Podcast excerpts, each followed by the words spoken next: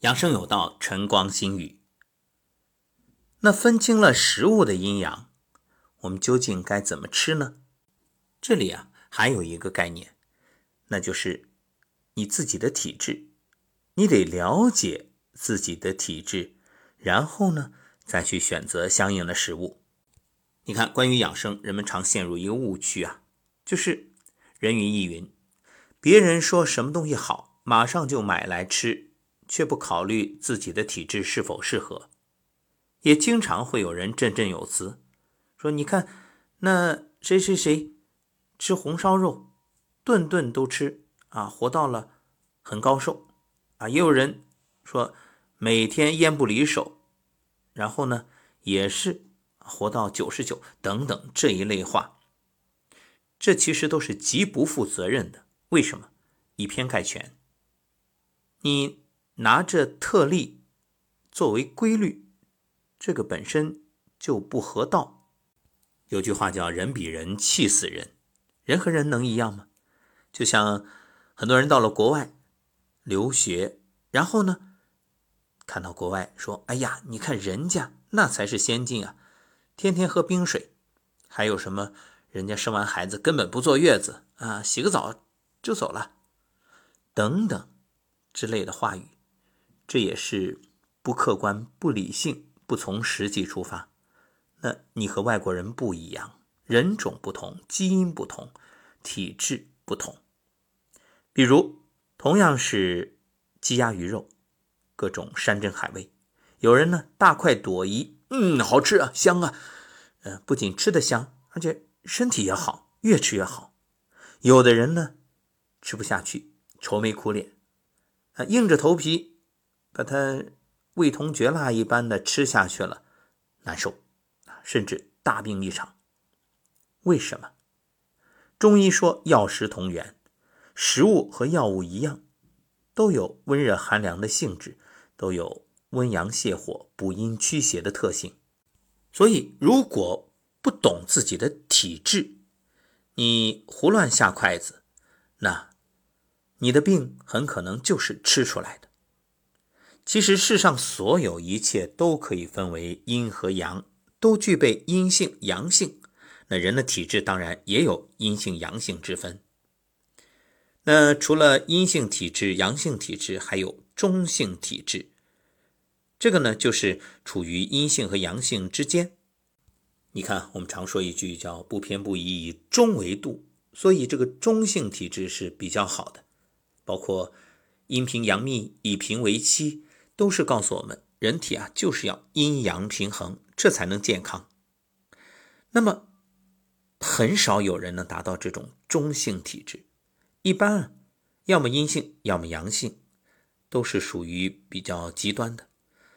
那么，正因为这些体质，而且自己又不懂得该吃什么，结果导致身体不舒服，甚至患上疾病。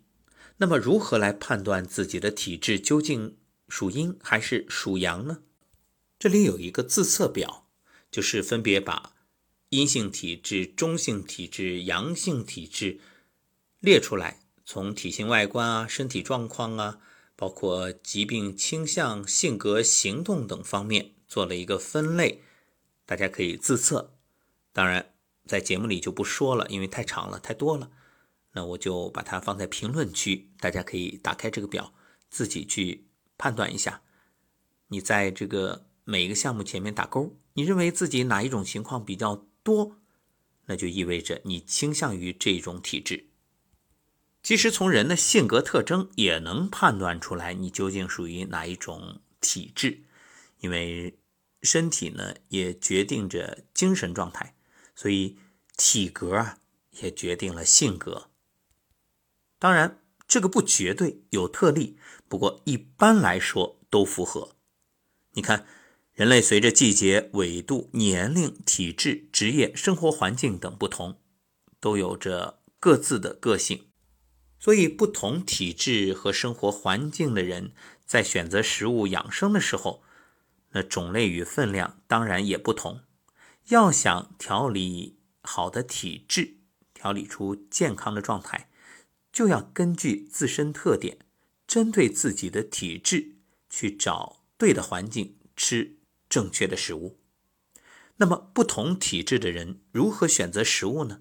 在这里给大家提供三个原则做参考。第一个原则，阴阳互补。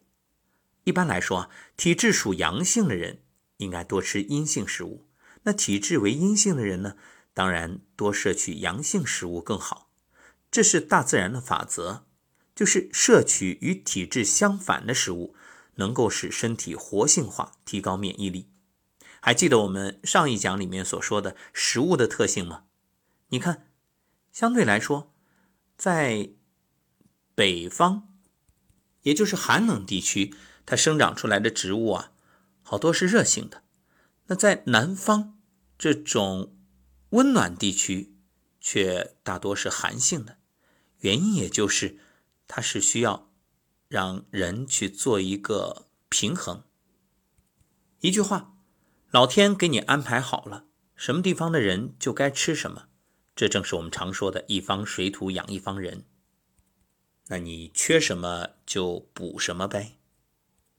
而且这个阴阳互补的原则啊也会让身体有一种感觉，就是我需要的东西更好吃，那就意味着我想吃的东西，嗯，一般来说啊，说明我身体有这个需要。注意，我们这里说的是一般来说，你不排除很多人他确实是啊，就是馋。那就是欲望，那是被广告勾起来的馋虫啊！这是属于内心的一种欲，就像我们常说饥饿，饥饿是不一样的。饥是饥饿是饿，饥是身体需求，饿呢却来自于心理需要。因此，我们一定要分清楚啊。那除非你自己通过辟谷，通过还原自己原本的状态，然后这个时候不受任何外界影响。你内在的想吃什么？哎，这是真实的。这就像我们很多人辟谷啊，或者说一段时间换食吃素之后，忽然发现对肉没有欲望了，这说明你身体不需要。那之前所谓的需要，都是你被调动勾起来的欲望。所以有种说法就是你想吃什么，说明身体需要什么。这句话是有一定道理的。呃，只是说这个想呢，不能被太多这种外界诱导。而是你本能的、发自内心的真实的想。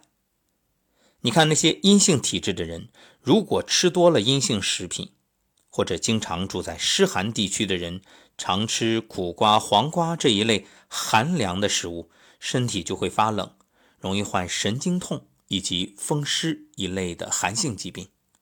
那另一种阳性体质的人，如果阳性食物吃得过多，或者经常住在燥热环境的人，吃了很多寒冷地带生产生长的植物，或肥甘厚味，天长日久就会损害肝脏，甚至累及其他的内脏器官。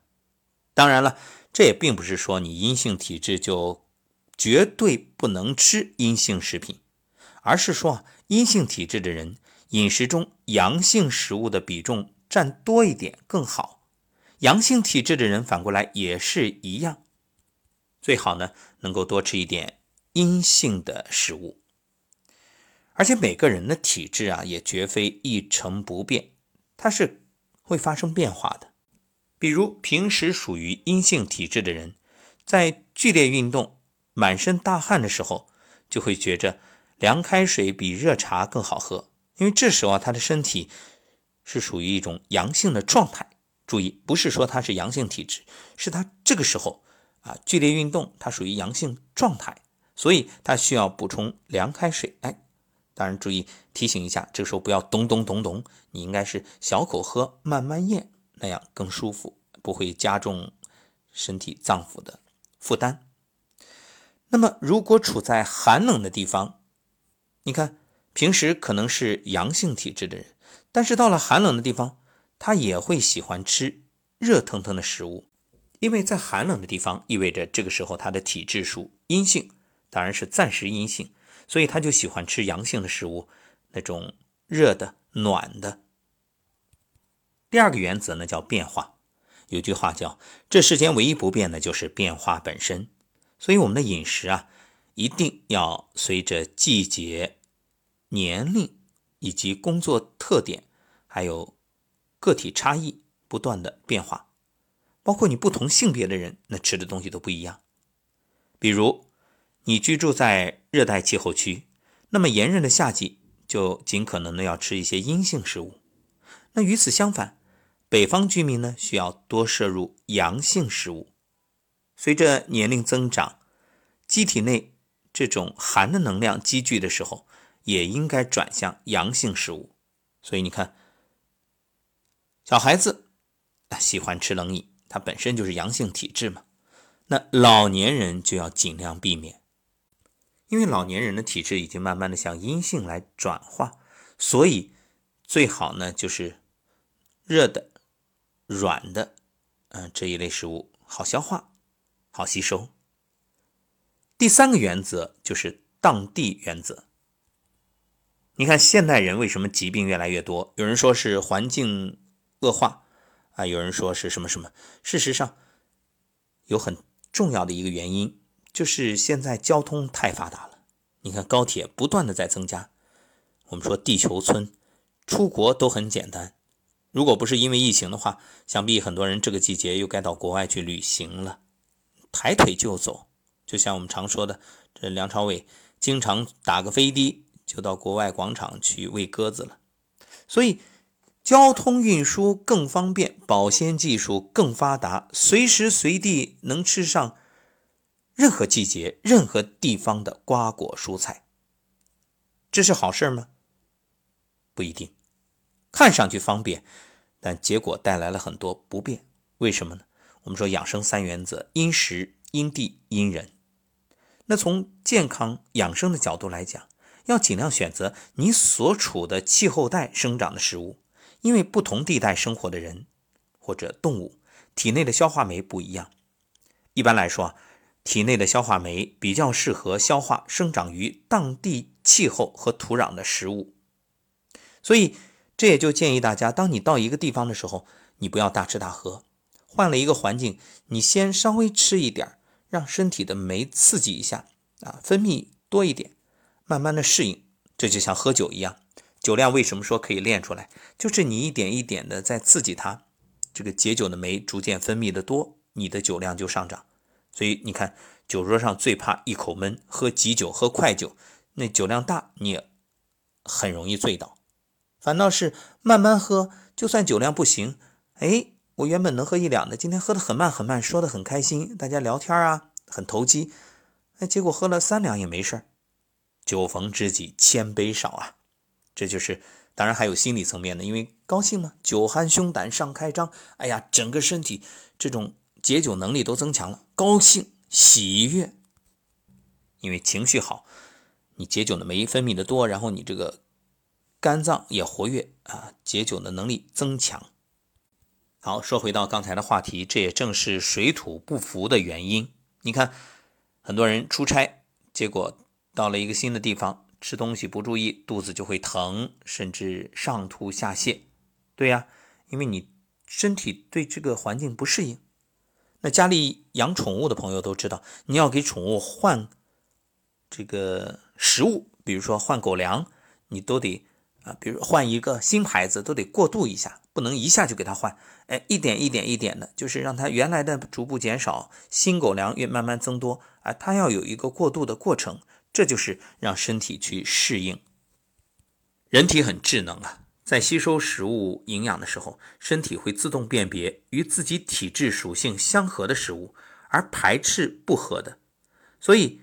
如果某种食物与自身体质相合，你就觉得嗯这个菜好吃。反过来呢，你根本就难以下咽。你即使逼迫着自己吃下去，你也会用腹泻的方式把它排出来。这是人体自我保护。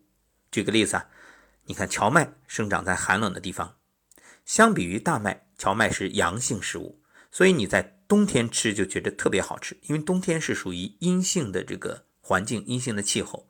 这个身体呢也能够因此而耐寒，但是你夏天，因为夏天本身是阳性的季节，就会觉得凉面好吃。